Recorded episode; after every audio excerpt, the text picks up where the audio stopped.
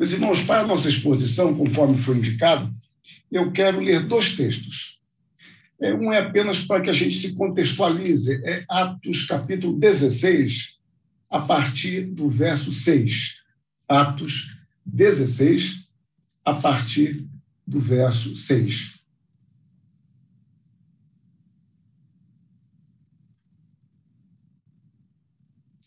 Diz assim a palavra de Deus.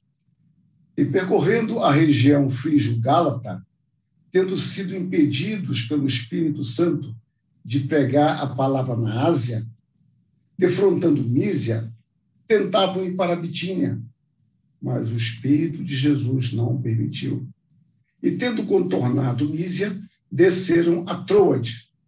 À noite sobreveio a Paulo uma visão na qual um varão macedônio estava em pé e lhe rogava, dizendo: Passa a Macedônia e ajuda-nos. Assim que teve a visão, imediatamente procuramos partir para aquele destino, concluindo que Deus nos havia chamado para lhes anunciar o Evangelho. Tendo, pois, navegado de Troade, seguimos em direitura a Samotrácia, no dia seguinte a Neápolis, e dali a Filipos, cidade da Macedônia, primeira do distrito e colônia. Nessa cidade permanecemos alguns dias. No sábado, saímos da cidade para junto do rio, onde nos pareceu haver um lugar de oração. E assentando-nos, falamos às mulheres que para ali tinham concorrido. Certa mulher chamada Lídia, da cidade de Tiatira, vendedora de púrpura, temente a Deus, nos escutava. O Senhor lhe abriu o coração para atender às coisas que Paulo dizia depois de ser batizada, ela e toda a sua casa, nos rogou, dizendo: Se julgais que eu sou fiel ao Senhor, entrai em minha casa e aí ficai. E nos constrangeu a isso. Eu li até o verso 15, agora eu quero ler na carta de Paulo aos Filipenses, no capítulo 1, até o verso 11.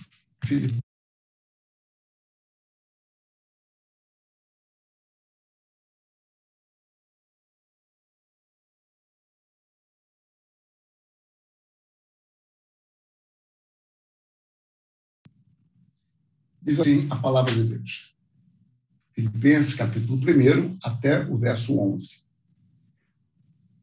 Paulo e Timóteo, servos de Cristo Jesus, a todos os santos em Cristo Jesus, inclusive bispos e diáconos que vivem em Filipos. Graça e paz a vós outros, da parte de Deus nosso Pai e do Senhor Jesus Cristo. Dou graças a meu Deus por tudo que recordo de vós fazendo sempre com alegria súplicas por todos vós em todas as minhas orações, pela vossa cooperação no Evangelho desde o primeiro dia até agora. Estou plenamente certo de que aquele que começou boa obra em vós há de completá-la até o dia de Cristo Jesus. Aliás, é justo que eu assim pense de todos vós, porque vos trago no coração, seja nas minhas algemas, seja na defesa e confirmação do Evangelho, pois todos sois participantes da graça comigo. Pois minha testemunha é Deus da saudade que tenho de todos vós na terna misericórdia de Cristo Jesus. E também faço esta oração que o vosso amor aumente mais e mais em pleno conhecimento e toda a percepção, para provardes as coisas excelentes e serdes sinceros e inculpáveis para o dia de Cristo cheios do fruto de justiça, o qual é mediante Jesus Cristo, para a glória e louvor de Deus. Amém. Meus irmãos, ah, houve um período na história denominado de Idade Média. E, tradicionalmente, eu estou dizendo tradicionalmente, porque aqui não é um lugar para se discutir isso, ela durou do século V ao século XV. E esta idade, esse período, assim denominado, foi um período de muitas contradições. No entanto, eu destaco aqui dois marcos muito importantes nesta época. O primeiro marco muito importante na Idade Média foi o surgimento das universidades, como nós conhecemos, as universidades modernas. Eu não vou obviamente, mencionar as supostas universidades gregas. Então, algumas das mais famosas universidades do mundo surgiram nesse período. Por exemplo, a Universidade de Paris, que se especializou no ensino de teologia, onde mais tarde Calvino estudaria e dirigiria termos pouco elogiosos a esta grande academia, que ela se tornou, conforme as palavras de um Papa, é, a espécie de Santa Igreja como a árvore da vida da Santa Igreja. A sua palavra ditava a teologia conservadora da Igreja. Também surgiu a Universidade de Bolonha, de origem laica, que especializa-se no direito romano, permanecendo por muito tempo como o principal local de estudos jurídicos da Europa. E a terceira, última que eu vou destacar, assim com maior ênfase, é a Universidade de Salerno, que vai se especializar em medicina, sendo durante séculos a mais importante da Europa. O fato, meus irmãos, é que dos séculos 13 ao 15 houve um florescimento de universidades na Europa e, ao mesmo tempo, de aumento de alunos. Foi algo muito interessante. Aumentavam-se as universidades e aumentavam-se também números de alunos, a tal ponto que, no final do século XV, a Europa contará com mais de 75 universidades. Bom, isso é um ponto que nós não podemos negar na Idade Média, nós protestantes gostamos, não fomos nós que criamos isso, diga-se de passagem, mas gostamos da compreensão de que a Idade Média foi a Idade das Trevas. Mas, em meio a muitas trevas, houve essa luz que não podemos negar.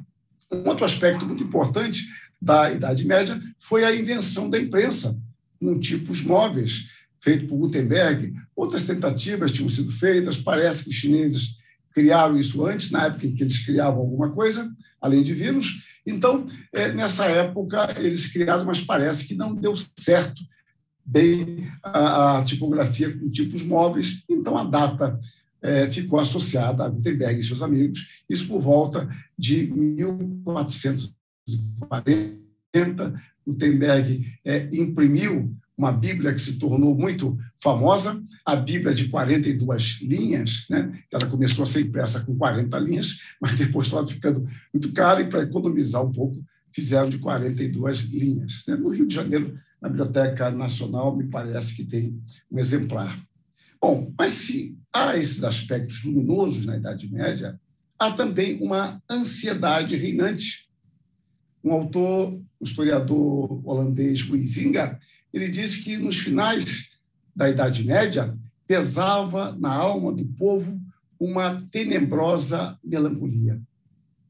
Os, os séculos anteriores à Reforma são descritos como um período de grande ansiedade.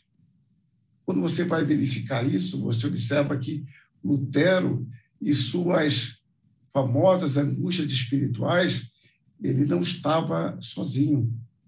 Ele era uma espécie de resumo dos medos e das esperanças de sua época. Lutero, como inúmeras outras pessoas, desejavam encontrar a paz com Deus. As Escrituras declaram, entre tantas outras coisas, que o nosso Deus é poderoso e que ele exercita o seu poder em justiça, sabedoria, amor e santidade. A passagem que nós lemos, de modo especial em Filipos, na carta aos Filipenses, no verso 6, nós encontramos Paulo dizendo: Estou plenamente certo de que aquele que começou boa obra em vós há de completá-la até o dia de Cristo Jesus. Esta carta é onde Paulo mais usa essa expressão plenamente certo. Eu estou tranquilo, eu estou convicto quanto a isso. Eu estou persuadido e confiante no que concerne à salvação minha e dos filipenses. E nós queremos expor esse texto nesta noite, tratando sobre a boa obra da salvação. A primeira coisa que percebemos de forma muito óbvia é que esta boa obra da salvação é iniciada por Deus. Estou plenamente certo de que aquele que começou a boa obra em vós. Paulo está convicto de que foi Deus quem começou a obra entre aqueles irmãos. Ele sabe quem é o seu Deus. Então, quando ele olha a história e o surgimento da igreja de Filipos, além do modo excepcional como o Espírito o enviou para ali, como ele o encaminhou, certamente há algo muito específico, ele poderia se referir a uma forma geral. O Espírito dirigiu para lá, sem dúvida, isso é fato. Mas há mais coisas envolvidas aqui que não se atém apenas à igreja de Filipos. Então, nós vemos aqui uma amostragem concreta da forma ordinária de Deus agir. Paulo está inteiramente convicto de que Deus, aquele que começou a boa obra, há de completá-la. Ele sabe que a vocação, o chamado de Deus é exclusivo dele. Nós, cristãos, falamos do Evangelho, testemunhamos o Evangelho, pregamos o Evangelho, mas a nossa pregação ela é externa. Nós não podemos atingir o coração das pessoas.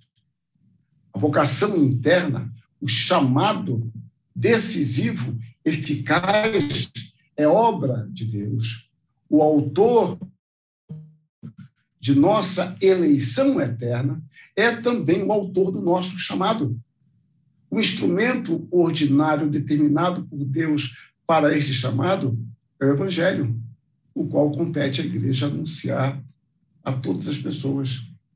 Quando os irmãos contribuem com as missões, na sua igreja, por exemplo, Deus está enviando, está usando o reverendo Ronaldo, como vocês mencionaram, lá na Nova Zelândia, para atingir um seu eleito ou os seus eleitos.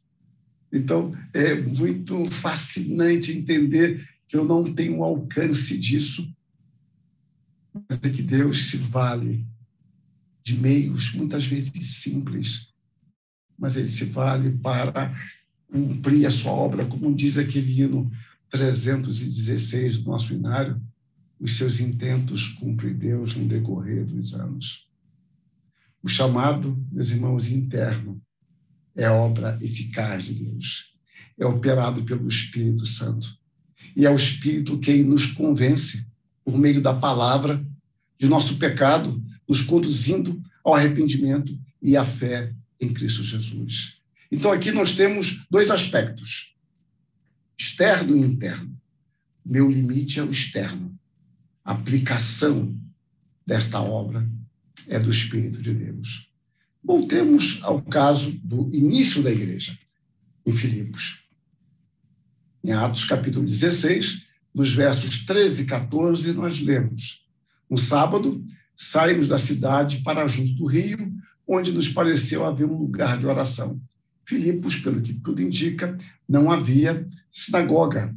Isso quer dizer que não havia muitos judeus, porque pelas tradições judaicas era, era preciso que houvesse pelo menos dez homens ou dez famílias para, de judeus para que pudesse haver uma sinagoga. O que tudo indica, não havia isso lá ainda. E ele vai a esse lugar de oração, já que não tinha sinagoga. E, assentando-nos, falamos às mulheres que para ali tinham concorrido. Aqui é uma questão que não me cabe explorar hoje, mas social muito interessante. Ele chegou a ver mulheres reunidas, ele vai falar para elas não há nenhum problema quanto a isso. Ah, eu vou voltar um dia, quando tiver mais homens aqui. Não, ele vai e prega a elas. E aí continua. É claro, eu estou falando isso tendo um contexto histórico de Paulo, é bom entender. Certa mulher chamada Lídia, da cidade de Tiatira, vendedora de púrpura, temente a Deus, nos escutava. A forma como é descrito que ela nos escutava dá-nos uma ideia de que ela era uma mulher educada fina. Ela sabia escutar. E continua: o Senhor lhe abriu o coração para atender às coisas que Paulo dizia. Notemos aqui alguns detalhes, dois de modo muito especial. Lídia ouvia com atenção e prazer o que Paulo pregava. Ela nos escutava, é daqui que vem a palavra acústica. Né? Ela estava atenta. Outro aspecto importante e fundamental é que foi Deus quem abriu o coração de Lídia para a mensagem. O Senhor lhe abriu. O sentido é de abrir completamente o coração para atender, se inclinar às coisas que Paulo dizia. Esta mulher, ela só conseguiu dar uma atenção significativa à mensagem, inclinando-se para a mesma, porque o Senhor abriu completamente o coração. Pelo Espírito, a exposição de Paulo se tornava compreensível. O Espírito fazia com que aquela mensagem tivesse o seu significado aberto, evidenciando a sua aplicabilidade ao contexto dos seus ouvintes. As pessoas poderiam não crer no que foi proclamado, contudo, não poderiam alegar falta de compreensão. E agora, Deus, conforme seus decretos eternos, como diz a confissão de fé, aquele que determina os fins e os meios, Deus transforma aquela mulher. Isso é fascinante. É fascinante. Ela ouviu com atenção. Paulo ouviu com uma vontade, no tempo em que ela Saulo e ouviu Estevão. Mas, como eu falei pela manhã, não há impedimentos para a ação de Deus. É, no passado, em nossa igreja, nós tivemos alguns bons oradores, e um deles, em São Paulo, era o, o Miguel Riso Júnior, que eu não tive a alegria de conhecê-lo, só li. Talvez até um irmão ou outro tenha conhecido. Ele foi pastor da Igreja Unida, e ele morreu, me parece que em 1975, eu fui para o seminário em 76. Mas, pelo que me consta de um amigo meu, era meu mestre, e que ia à Igreja Unida, é que se você chegasse um pouco depois da hora, não tinha lugar. E ele mesmo, que vinha de Santos, tinha que assentar-se às escadas da galeria, porque não tinha lugar. As pessoas gostavam muito de ouvir o Miguel Rios Júnior, que eu não tive a honra, como eu disse, de ouvir. No Rio de Janeiro, houve um pregador mais antigo, chamado Álvaro Reis, Álvaro Reis era um orador tão magnífico que intelectuais gostavam de ouvi-lo. Pelo que me consta, grandes homens de negócios da academia iam à igreja presbiteriana do Rio de Janeiro, a primeira igreja, iam para ouvi-lo, não porque estivessem, é, é, digamos assim, interessados no Evangelho, mas a oratória dele era magnífica. Não sei se algum desses homens se converteu. Não sei. É possível que sim. Mas o fato, meus irmãos, é que Álvaro Reis, Miguel Riso, nós, em nossa limitação e simplicidade, podemos e devemos levar a mensagem, mas a efetividade desta mensagem depende de Deus. É Deus quem abre o coração. E eu ilustro mais essa questão. Os discípulos no caminho de Emaús. Após a ressurreição de Cristo, os discípulos ainda não entendiam adequadamente as Escrituras em relação ao Messias Jesus Cristo. Com dois deles, no caminho de Emaús, o Senhor abriu-lhes os olhos para que a compreendessem e crescem por meio da exposição das Escrituras. Foi esta percepção deles, conforme narra Lucas, é, em Lucas 24, a partir do verso 30. E aconteceu que, quando estavam à mesa, tomando ele o pão, abençoou, e tendo o partido, lhes deu. Se lhes abriram os olhos e o reconheceram, mas ele desapareceu da presença deles. E disseram um ao outro: Porventura não nos ardia o coração quando ele, pelo caminho, nos falava e quando nos expunha as Escrituras? Meus irmãos, essa passagem é magnífica dentro da linha que eu estou seguindo, porque a palavra usada para abrir os olhos ou abrir o coração é a mesma usada para expor as Escrituras no verso 32. Isso significa, meus irmãos, que cabe a nós, como instrumentos de Deus, abrir as Escrituras e anunciá-la. E o método que Deus usa é por meio da sua palavra, que é o seu poder, abrir o coração do pecador. Eu não posso abrir o coração. E Deus tem pedido isso para mim. Mas eu posso e devo abrir as escrituras e anunciá-la com fidelidade. E Deus usará ordinariamente este caminho para abrir o coração. A fé vem pelo ouvir e ouvir da pregação da palavra. Jesus agora está com o restante dos discípulos. E o que acontece? Ele vai lhes falar sobre como as escrituras se cumpriram em seu ministério, vida, morte e ressurreição. Lucas, então, resume em Lucas 24, 45. Então lhes abriu o entendimento, é literalmente a mente, para compreenderem, para terem discernimento, para discernirem as Escrituras. Jesus lhes expôs tudo o que estava escrito no Salmo, na lei dos profetas. Eles conheciam isso. Mas agora o Senhor lhes abriu, mesma expressão, o entendimento para compreenderem. É por isso que a pregação da palavra ela é acompanhada pela oração. Sempre. Vocês contribuem com os missionários, ótimo. Orem por esses missionários. Orem para que Deus, conforme a sua determinação e graça, atinjam, atinja o coração destes homens, porque a obra é de Deus. O Espírito que opera por meio dela, ele transforma e ele não força as evidências.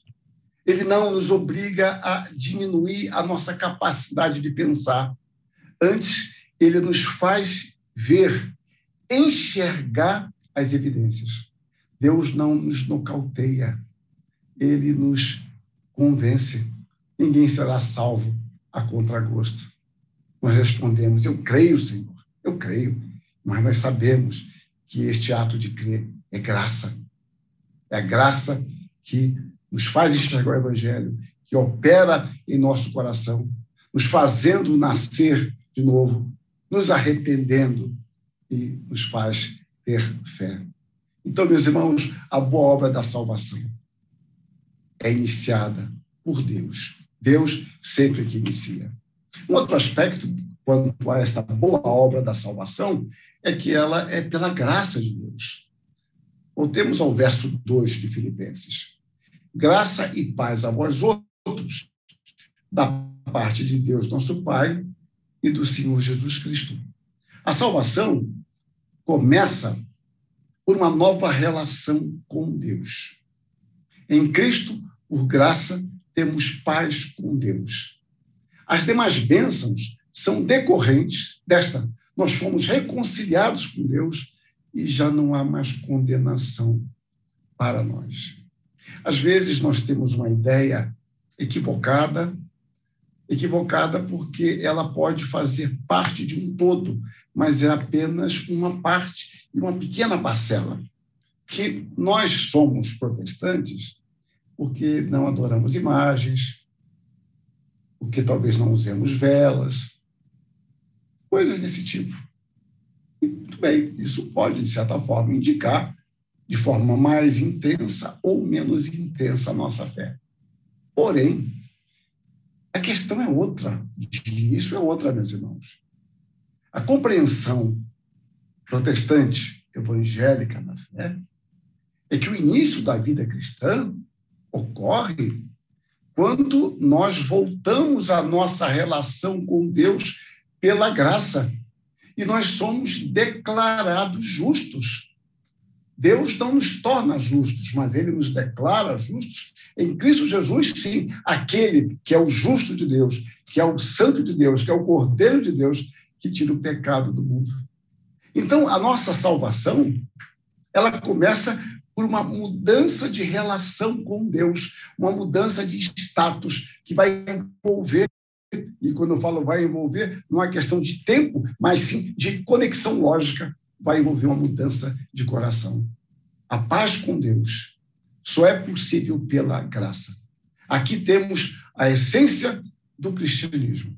Lutero compreendeu muito bem isso, quando ele falou que a essência da mensagem cristã está nessas duas palavras, graça e paz. Ele comenta isso quando ele está é, é, falando no livro de Gálatas, comentando o, início da Epístola aos Gálatas.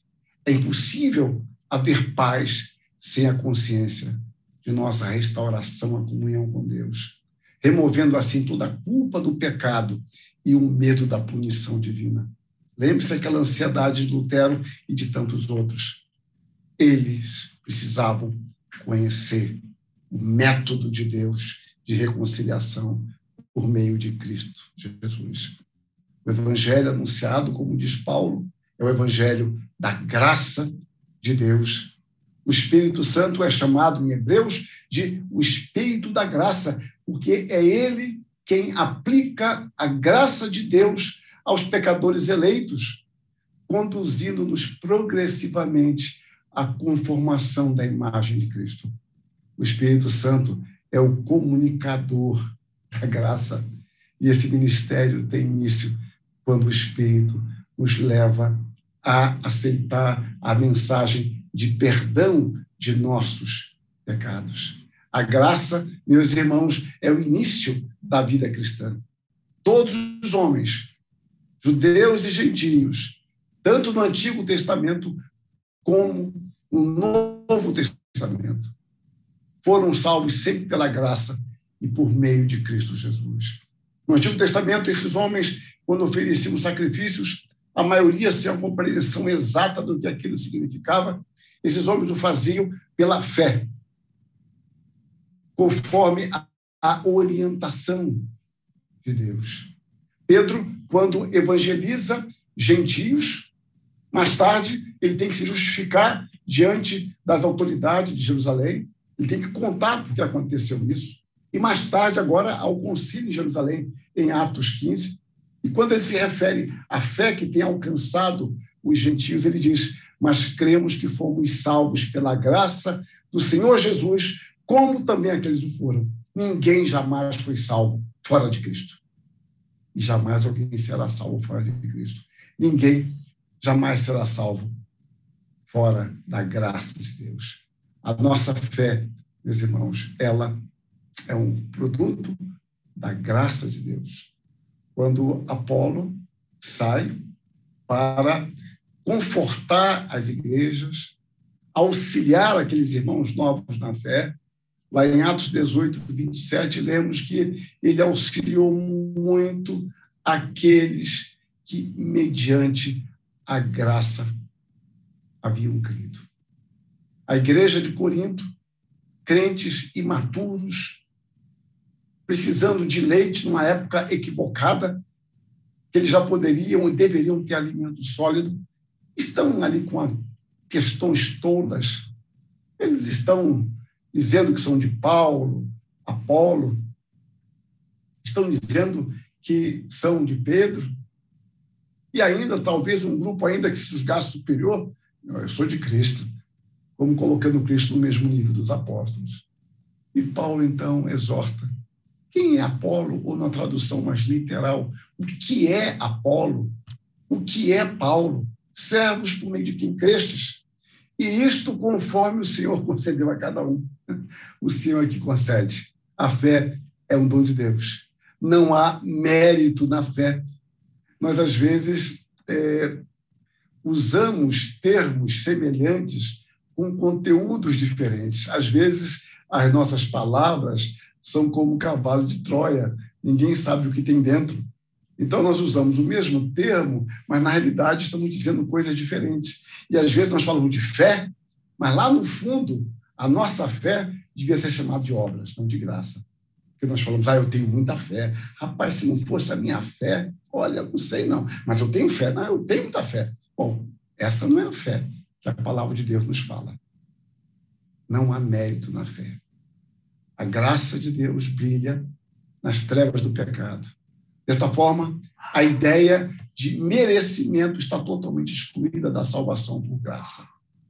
que pela graça sois salvos, diz Paulo, mediante a fé. Isso não vem de vós, é dom de Deus, não de obras para que ninguém se glorie.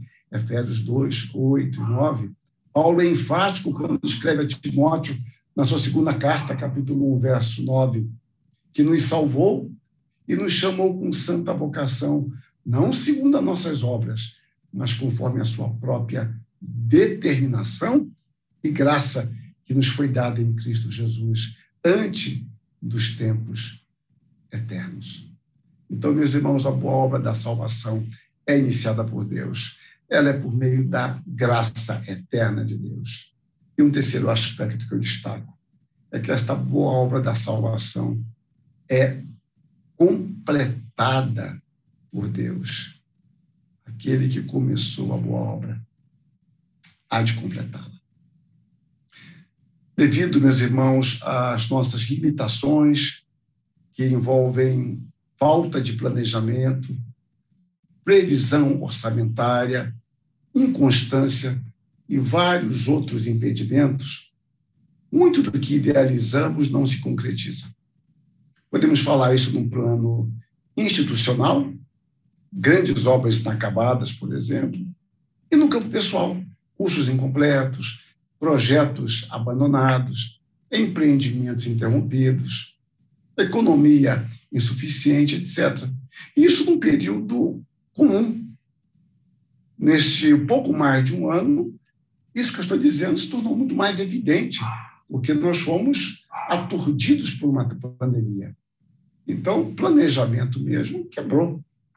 Difícil para nós planejar, replanejar. Eu estava ontem é, até conversando com minha filha e, e fazendo autocrítica, né, quando uma professora me perguntou em março do ano passado, e falou assim, Weinstein, você crê que as aulas vão voltar?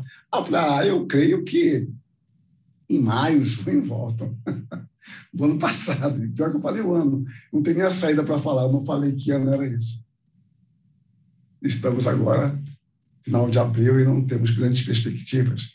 Estou querendo dizer que é um período de insegurança. Todos estamos sujeitos a determinadas indefinições e certamente não é estranho a nenhum de nós, em alguma medida, a frustração na concretização de algum projeto, ainda que bastante modesto. No entanto, o texto nos fala da plena e total convicção de Paulo de que o Senhor concretizará a sua obra iniciada por ele mesmo. Estou plenamente certo de que aquele que começou a boa obra há de completá-la até o dia de Cristo Jesus. E a ideia de completar é essa mesmo, de levar a bom termo, construir, realizar, cumprir, aperfeiçoar. Deus mesmo começa a obra de salvação em nós. E ele vai aperfeiçoá-la. Ninguém será deixado para trás. A nossa salvação é obra de Deus, do princípio ao fim. Portanto, onde ela começou, certamente se completará. A certeza da salvação é uma bendita esperança. É algo que nos alimenta, que nos fortalece, que nos consola e que nos leva a trabalhar a serviço do reino de Deus.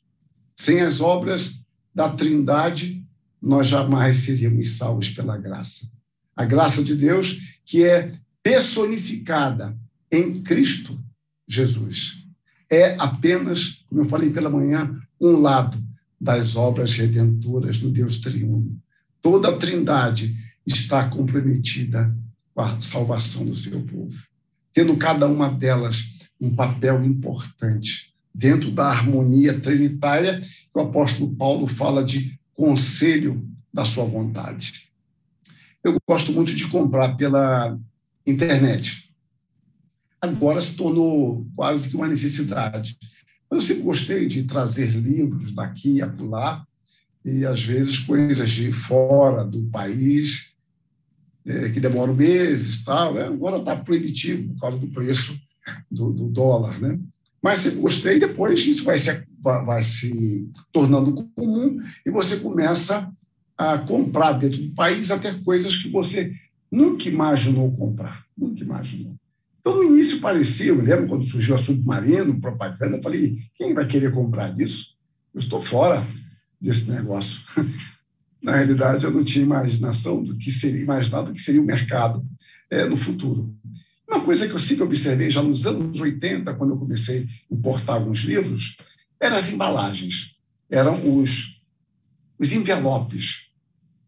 Eram com espuma dentro, duas camadas de espuma dentro. Eu guardei aquilo durante muitos anos, eu acho que ainda tenho, tenho alguns deles ainda. Muito bonitos, fortes. Eu achava aquilo maravilhoso. Isso foi evoluindo. E hoje eu fico fascinado em ver as embalagens de produtos. Eu nunca estudei sobre isso. Eu estou falando como um consumidor. Você pode comprar uma TV pela internet. E ela chega, em geral, perfeita. Alguém vai falar, ah, a minha não chegou. Tá bom, acontece acidentes. Mas ela chega bem. Um computador, você comprar pela internet.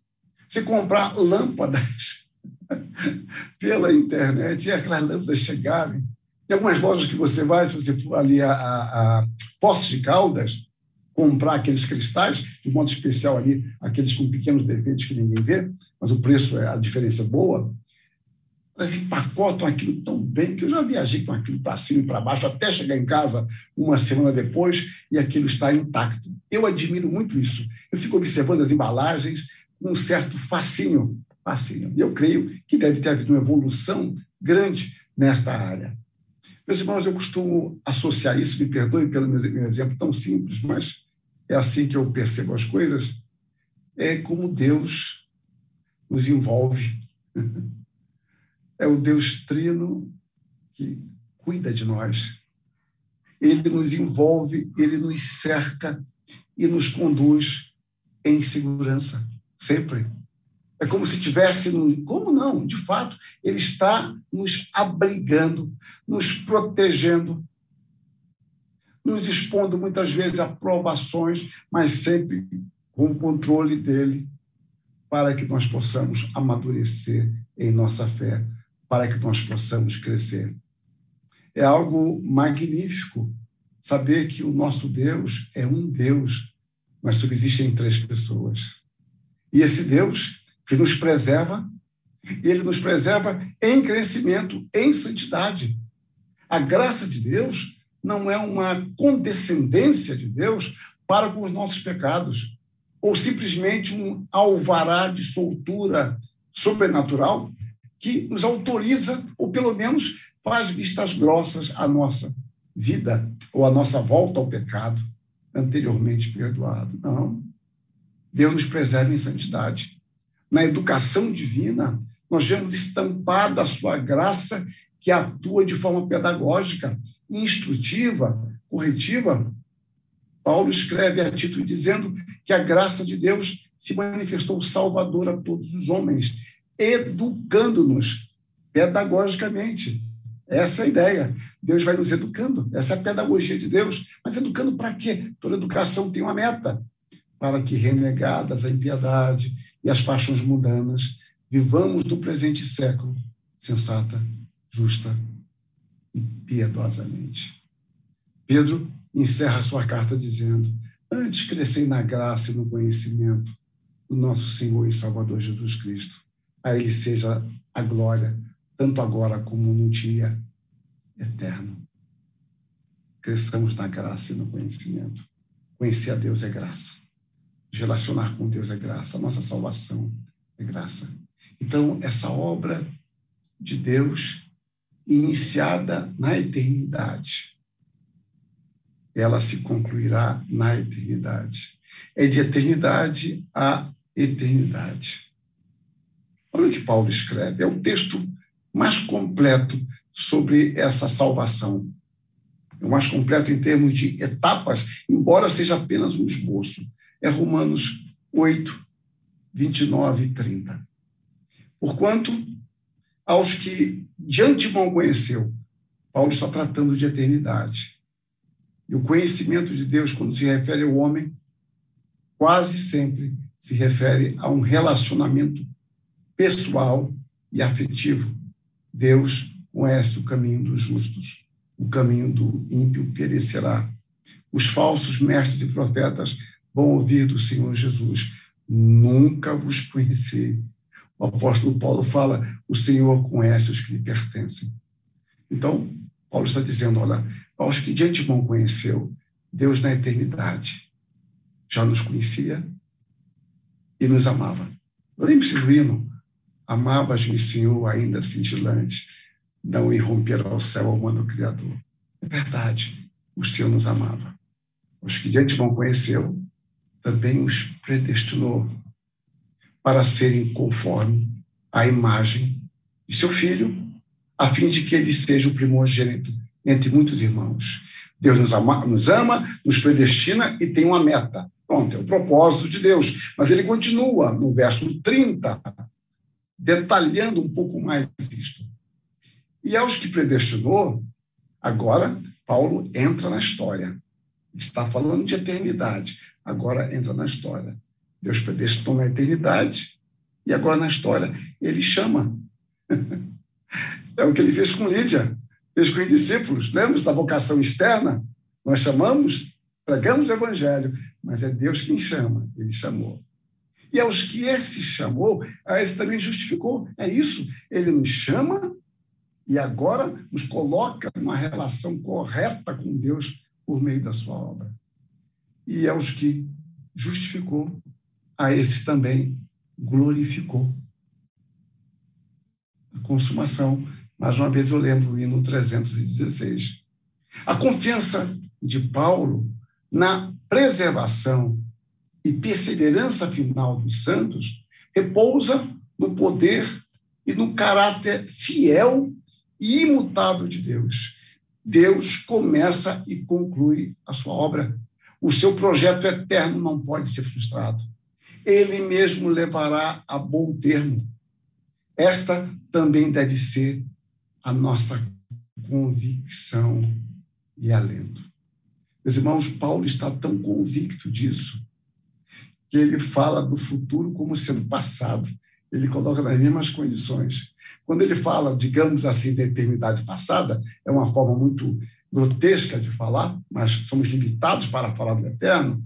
Então, que Deus nos conhece, nos predestina e, nos, e tem uma meta com isso tudo, e depois ele entra na história, Deus nos chamando, nos justificando, e agora ele ingressa na eternidade futura, ele coloca a eternidade futura no mesmo nível da eternidade passada. Ele considera a glorificação futura como algo já ocorrido. Por que já ocorrido? Porque quando Deus promete, ele cumpre. Ninguém pode frustrar a obra de Deus. E a consumação será, como ele diz no verso 6 e no verso 10, no dia de Cristo, quando os mortos ressuscitarão e os vivos serão transformados. Então a obra será definitivamente consumada. Que coisa maravilhosa! Deus realiza os seus intentos. Eu quero, meus irmãos, fazer algumas considerações finais, que eu estou chamando aqui de atitudes dos salvos. À luz desse texto, qual deve ser a nossa atitude? Eu vou elencar apenas algumas, eu tinha algumas mais, mas eu vou elencar as que eu considero as principais. Paulo diz que a boa obra realizada por Deus é em vós, verso 6. Isso significa que a salvação também implica uma transformação em nós. Deus opera em nosso coração, nos transformando gradativamente à imagem de Cristo. Nós nascemos completos, mas não perfeitos. Completos como uma criança nasce. Ela nasce perfeitinha. Os seus dois olhinhos, ouvidos, o fato, bracinhos, perninhas, mas isso precisa ser desenvolvido. Deus vai nos formando cada vez mais, vai nos transformando na imagem de Cristo. Essa é uma realidade. Então, nós devemos ter um espírito, primeiro aqui, à luz do texto, de ação de graças pelos nossos irmãos. É o que o verso 3 nos ensina. Deus os tem preservado. Devemos agradecer a Deus pela sua vida. Deus chamou a nós, a nossos irmãos. Muitos irmãos que já passaram pela igreja há tantos anos. Alguns estão agora na classe cordeirinhos, como chamava no meu tempo de criança. Outros estão na classe de adultos, gerações diferentes. Mas Deus chamou a todos nós e tem nos preservado. Agradecer a Deus pelos nossos irmãos. Devemos adotar também uma atitude de intercessão, como Paulo faz no versículo 4 e versículo 9. Eu estou sempre em Filipenses. O cuidado e a manutenção de Deus não significam, significam que não devemos orar pelos nossos irmãos.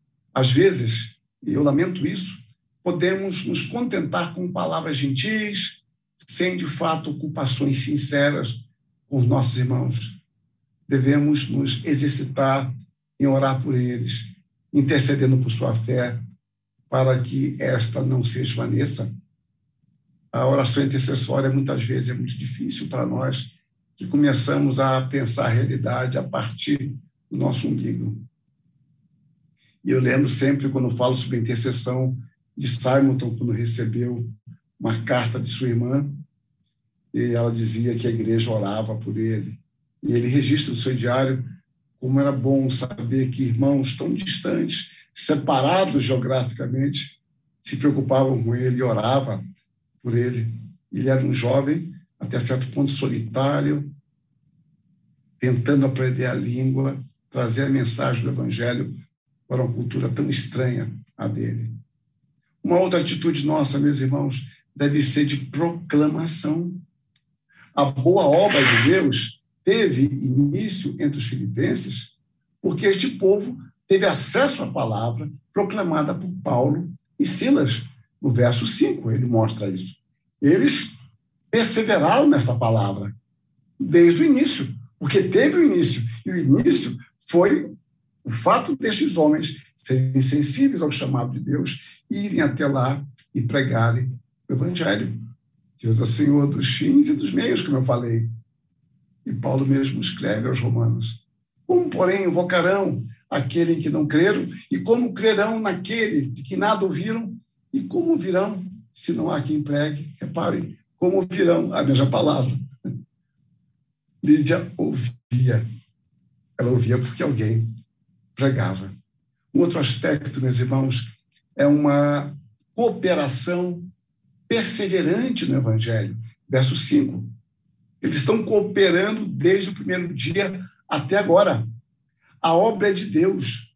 No entanto, nós somos meios ordinários para a consecução da obra de Deus dentro da esfera que nos compete.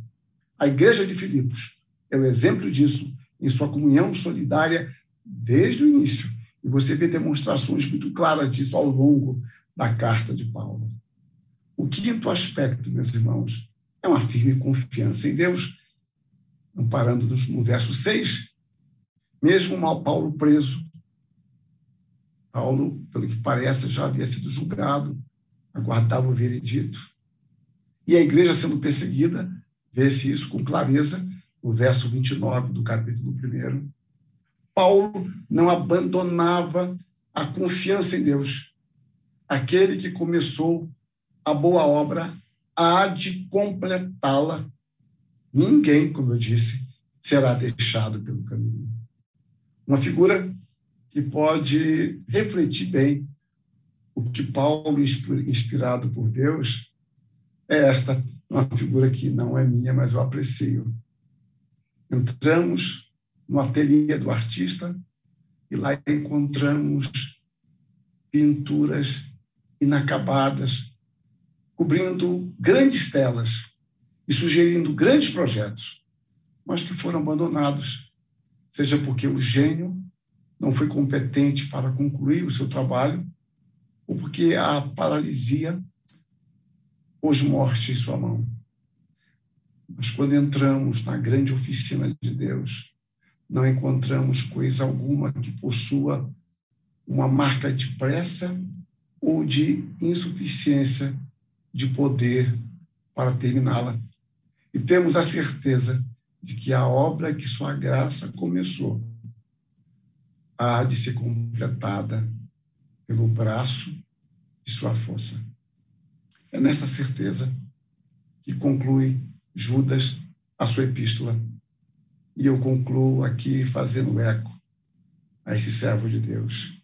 Ora, àquele que é poderoso para vos guardar de tropeços e para vos apresentar com exultação, imaculados diante da sua glória, ao único Deus, nosso Salvador, mediante Jesus Cristo, Senhor nosso.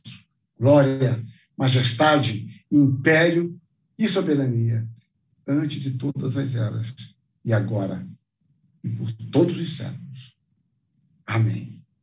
Que Deus nos abençoe.